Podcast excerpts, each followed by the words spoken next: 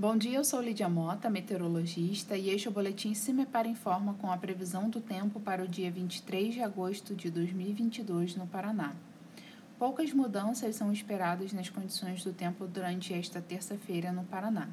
Entre o sudoeste, oeste e o noroeste paranaense, o tempo segue estável com temperaturas elevadas.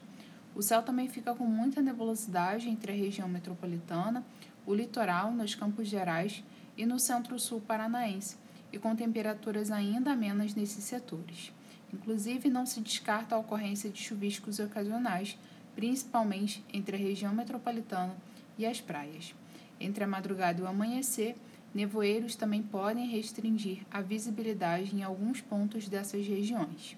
A temperatura mínima continua sendo prevista para o sul do estado, com 8 graus, e a máxima deve ocorrer em Foz do Iguaçu, com 28 graus.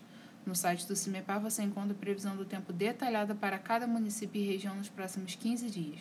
www.cimepar.br CIMEPAR Tecnologia e Informações Ambientais.